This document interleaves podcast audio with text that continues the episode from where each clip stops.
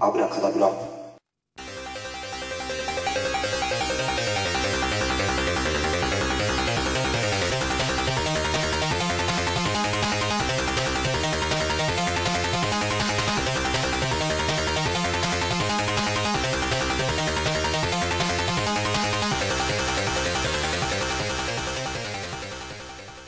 はいミスターコウキです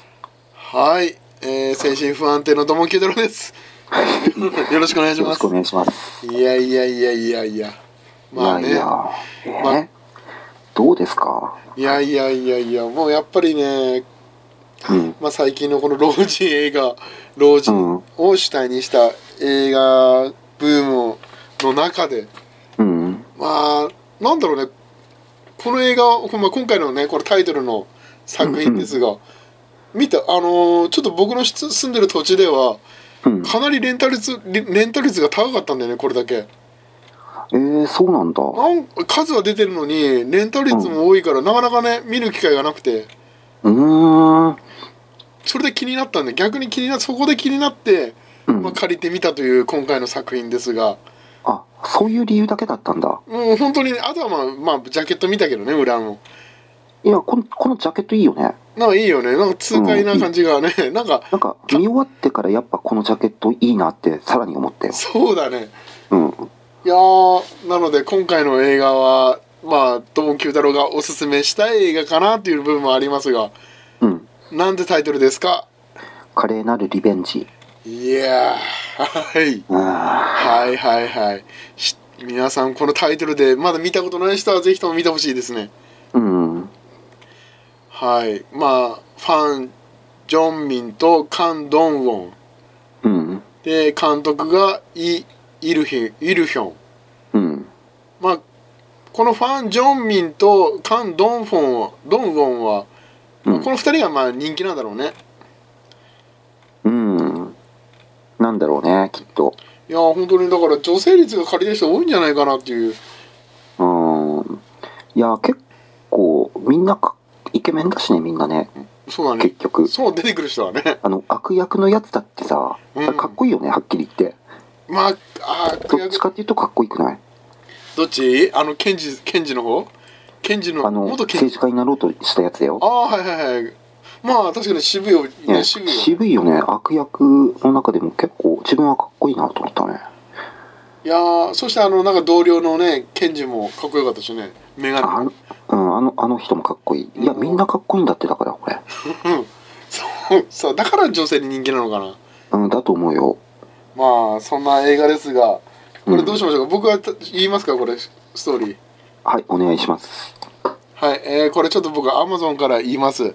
うんえー、と検事と詐欺師が手を組んだ前代未聞のリベンジが始まるという内容で、まあ、ストーリーは手荒な捜査で知られる熱血検事ピョンジェンジェウスジェウクは取り調べ中の容疑者が謎を取り謎の死を遂げ容疑容疑ん殺人容疑で逮捕されてしまう懲役15年の実刑が確定した彼は一夜にして検事から服役囚に転落うんえー悔しさ悔しさの中必ず濡れ衣をはなはな晴らして見せると誓った彼は刑務所内で出会った前科旧犯のイケメン詐欺師ハン・チウォンにある取引を持ちかけるそれは出世、出所させてやる代わりに自分に協力しろというものだった検事と詐欺師の前代未聞のリベンジ戦が今始まると、うん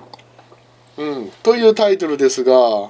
うんまあ、このリベンジという部分はみんな2人ともまあ目的は違えどまあ共通の敵は一緒みたいな感じにはなるんだけどうんまあこの日本語タイトルもまあ確かに安っぽい感じもするけどうんまあ確かにリベンジはしてるなっていうのはそれぞれうんまあ一人はねあのもう要はね、まあ、殺人容疑で逮捕されて、まあ、うん復讐っていうか、まあそのね真実を晴らすべきだけどもう一人のイケメン詐欺師の方はさうんまあ、社会に対して、まあ、学歴とかさうんあとまあその、ね、社会の力なんだろうね権力というものに立ち向かうというか、うんまあ、そういうリベンジもあるのかなという、うんまあ、それがなんか一致して気持ちよかったなっていう映画ではありましたがうんミスターですよコ、ねはい、ミスターコキさんはこの映画、うんまあ、ちなみに韓国興行収入2週連続トップ971万人突破の2016年上半期観客動員数ナンバーワンヒットうんですって、どうですかこれうん見た感想としては感想いや、はい、すごい面白かったっていうかあのなんだろうねとにかくあの主要人物男4人うんのなんか演技とかうんうんもうすごい良かったしなんだろうねあのそれぞれのねコンビとか、うんうん、この人とこの人が今会ってなんかアクションを起こしてるっていう組み合わせがいろいろうん面白かった、この 4, く4人の中のこれうんこの映画はなんかおもなんか不思議なのはまあ不思議というか結構ねバディものだよねわかりやすく言あうともろにそうだね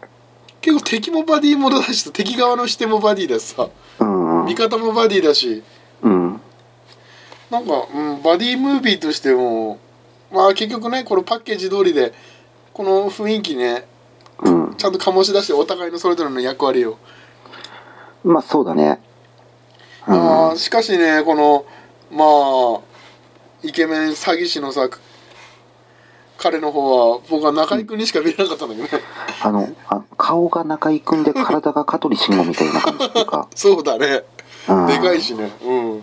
いやだからいいところ取ってるなと思ってさ、うんもう中居君とね これまあリメイクリメイクするのは中居君でいいんじゃないかなっていう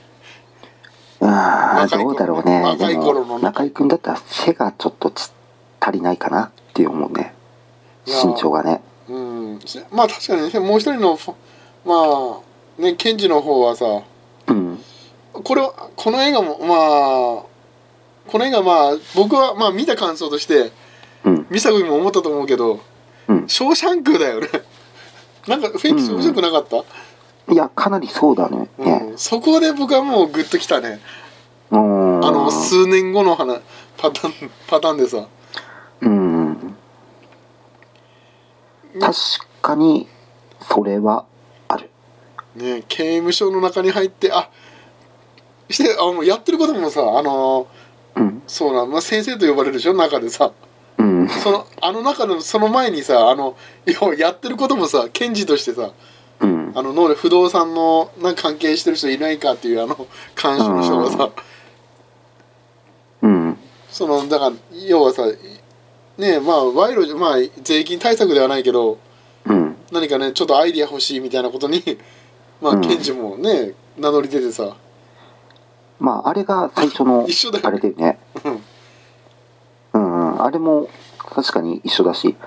なんかでも結構この人が先生って言われるまでが早かったなとは思うけあどそれとーまあ飛ばしたよねあのまあ数年後のね比べると、うん、い一気にもう先生になっちゃうじゃんまあいやあれかっこよかったけどね あれはあれで、うんうんまあ、パターンはね読めてたけどまああれは気持ちよかったけどねうんで出てくるまでさこのもう一人のさ、まあ、詐欺師が出てくるまでがうんなかなかね再登場するまでが引っ張るよねああ引っ張るうんオープニングんこれ結局何回見ましたかこの映画あいや一回だけ1回だけできたうん僕は2回見てあここでこうつながるんだっていうのがねああ自分そういうとこ多分分かんないわああなるほどこれね結構1回目のあのうんあのさ暴動じゃないけど起こすでしょテロじゃないけどうんあの運動を起こすでしょうんあの開発中止でもうんもうして被害者もあのいい人人足もいるしさあの中うに、んうんね呼吸器持ってるやつもいるしちゃんといるしさおーちゃんとなんかストーリーあ2回目見たらあうんーあその時キャラキャスこの中でもうすでに揃ってるなっていうのがあそうなんだそしてあのロシアの鳥の話渡り鳥の話うんあれも勉強会をちゃんとやってるから、ちょうんっと2人とも勉強を受けてる授業っていうか講義受けてんだよね、えー、え最初の方で最初の方でうんうーんでもまあその殺されるいい人足はちゃんと聞いててうんまあ詐欺師の彼は中居君はうんまあ映画漫画の、まあ、なんか日本のような漫画の絵を描いてるとその退屈そうにおおそこら辺全然記憶にないうん多分もう一回見たらね、うん、うんあこここうなんだっていうのがちょっと喜びとして出てくるよええであのちゃんとなんかフェイスブックじゃなくて SNS に載せようとして写真も撮ってたでしょ、うんねあれもなんかねちゃんと伏線になってるしさ後半の事件のうんうん関わってたっていうことで、うんまあそんな感じのねちょっと楽しい映画ですがうんまあミスターコキさんまあちょっとさしいきなりいきなり聞けますけどどこがどこどどこが面白かったですかどのシーンが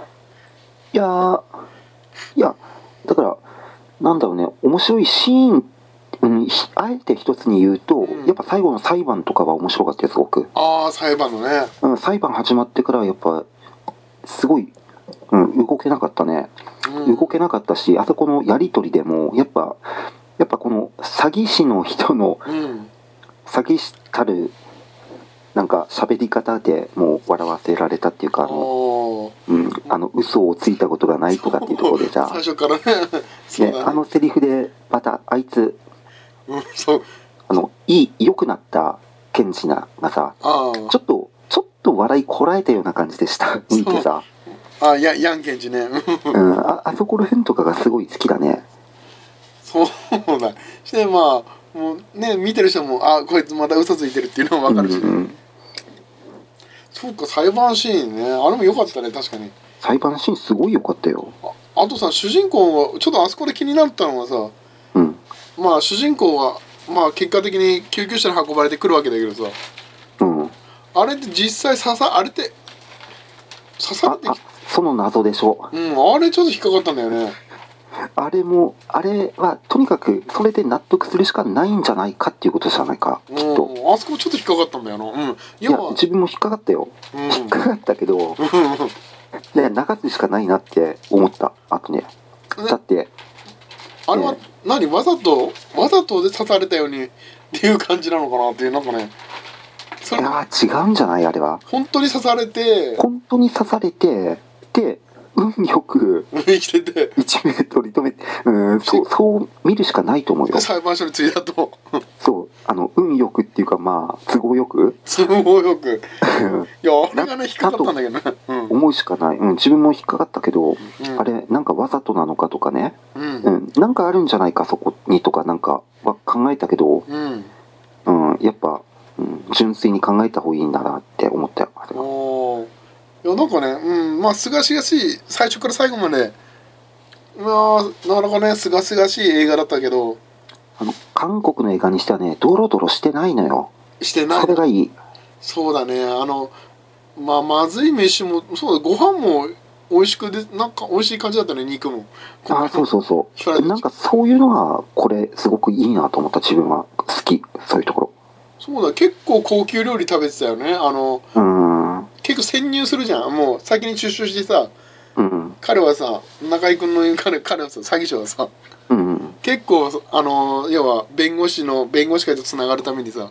うん自分のことを偽ってる中でそのパーティーとかに参加してうん結構ね美味しいものを食べてるようだったしうんやっぱりなんだろうねああいう人はややっぱ世の中にうんやっぱ必要な、まあ、スキルとしてはとね学歴はないけどまあスキル人間のそのコミュ力というのは高いから、うんもしかしたらうーんもうねこのたもう要は環境が育つ環境さえ違えばここの人も出世したんじゃないかなっていうそのねね悲しい多分ね部分はあったけどねそう,、うん、そう思うんだけどでもまあうんまああとまあ僕ねちょっとまあ今回このおすすめちょっと3つぐらい考えてみたんですけどうんまあ確かにね裁判シーン部言われたら裁判も入るんだけどうんまあ1個おすすめシーンはまあこの主演の2人だねファン・ジョンミンとカン・ドンウォンのバディ具合というか、おーまあ、これはまず見てほしいよねこの凸凹具合というか、うん年の離れた関係性だけどうんなかなかねその電話で、まあ、出所してからのかここまでつながるかなっていう、うんなんか危ういところあるでしょもう出所したらもう手伝わなくてもあいいみたいなああの不安感見てき見てる方の不安感もあったけどうん実は外にも先生のうん仲間がいるからさ、常に監視手があ 下がるいるとそうあれはちょっと安心したよねまあねあれのおかげでね あこいつは裏切らないなっていうのは分かったけどうんまあこれが第1個目でうんまああとはね、まあ、まさにこの彼らをリベンジしていく過程だよね、うんまあ、あとはヤンケンジかな僕はおーだってヤンケンジは知らあのさけ知らなかった本当のこと知らなかったわけでしょ、うんまあ、同僚の、まあ、主人公がもうその先輩と組んでさあ先輩に騙されて陥れられてることもうん知らずに本当に言われた通りやっててうんで出世欲もあるけど結局そのこコミュ力の強い中井中井君に振り回されてさ、うん最後の最後まで振り回その具合もちょっと可愛かったけどねうんもうやっぱあのなんだろうあの中井くん中井くんは結構ねヤンと相性合うんだよねそうなんだよねあの主人公とも合うんだけど、うんヤンとも合うっていうちそょうっとねやきもち焼きそう焼かれそうな感じのやつなんだよ、うん、どっちでもいけるんだよそうなんだろうねあそうそうなんだよねだから、うんまあ、だからね続編が出るならもしかしたらあの3人は絡ませたら面白いかなって気もするけどね三角関係だよね三角関係だねそうだねうあとはんイもうケメン詐欺師の奪い合いみたいな感じになるいやでもまあエンエンドロールみたいエンディングみたいなそうねちょっと、うんちょっと期待はできるしさ続編の、うんあとはもう一個はやっぱ音楽かな音楽これかっこいいよねねなんまかあファンキーな感じのうんこれはね、日本人好み日本人に合わせなんか日本の影響を受けたのかなっていうぐらい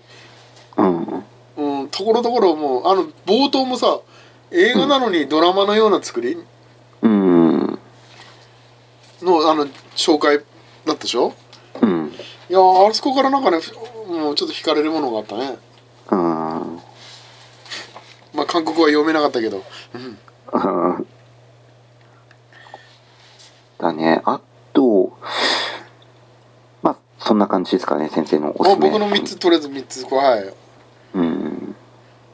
ミスあターボとブささ、んいやは、まあ、おすすめポイントとかじゃないんだけど、はいはいはいあの、なんか、最後にさ、あの、い中居くんがさ、うん主人公にさ、うん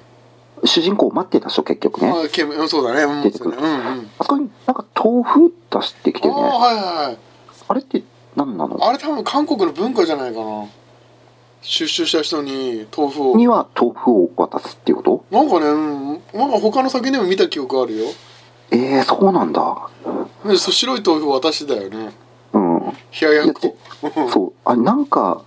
その豆腐に関する伏線あったかなとかなんかそんなこと考えたんだけどあれいなんもやない文文化だと思うんだけどいやちょっとごめんねちゃんと僕も調べてないけどいやあれは文化かなって僕は勝手に納得しちゃってうんしてあれだよね最後して主人公が僕その後の方が気になってさあの出所した後にさ、うんあのヨハネの16の33章みたいなこと言うでしょ真面目に生きろそう真面目に生きろってヨハネの1633だっていうような言い方をして終わるでしょうんあれ気になるよねそので、うんまあ調べてみたらねうんまあこれだよねあなた方は世にあっては観覧があります、まあ、しかし勇敢でありなさい私はすでに世に勝ったのですっていうあそれが本当のやつそうだねうんおあなたには最終的勝利者である主がおらついておられます勇気を出しなさい主はあなたを見放しませんっていう、ええで責任転換や愚痴で時間を潰してはなりませんうんいついつまでも傷を舐めていてはなりませんうんなんかねちょうどなんかあのセリフの一言のセリフでさこあここまであ勝利したから、まうあ、ん次に、まあすでに勝ったんだっていうのをね、うん表してるのまあなんかね使い方がうまいなと思ってねうんまあネタバレにはならないよねこのもうジャケットから見て何かを勝ち取るような感じはするからさうんまあねうまあそんな感じねこの映画あと曲だよねあの本当に音楽がさ、うんあのふざけた選挙活動中のさうん、あのあれねあの最あれ最近もああいうのあったからなんかすごいリアルだよねそうこの間まで本当にああいうのあったっしょリアルにねリアル世界で、リアル世界にあったからね韓国でうん、韓国であったからなんかああ本当にこうなんだってなんか思っちゃったよあれ見てねえそして、うんノリノリのあのね踊る踊りがねうんいちやょっとああれはちょっと日本人やったらちょっと問題になるよねもう日本人やったらねうんいやあの曲もいいんだよねあの韓国っぽいのあのサイまあサイだよねサイサイかあサイれの曲みたいな感じでねああサイみたいやつよねちょっとねうんうん踊りあのあテンションの踊りうんまあ、あれ良かったもんあれもおすすめかなそういう意味でも音楽がおすすめかなと思いました、ということであとまあちょっとロシアの渡り鳥の話はまあ映画の中では結構重要ポイントだけどうんロシアの渡り鳥は15日間食事を取らないとうんまあこれは多分実際の話なんだろうけど、まあ、これをまあ要はね渡り鳥のその鳥のまあ開発中止デモの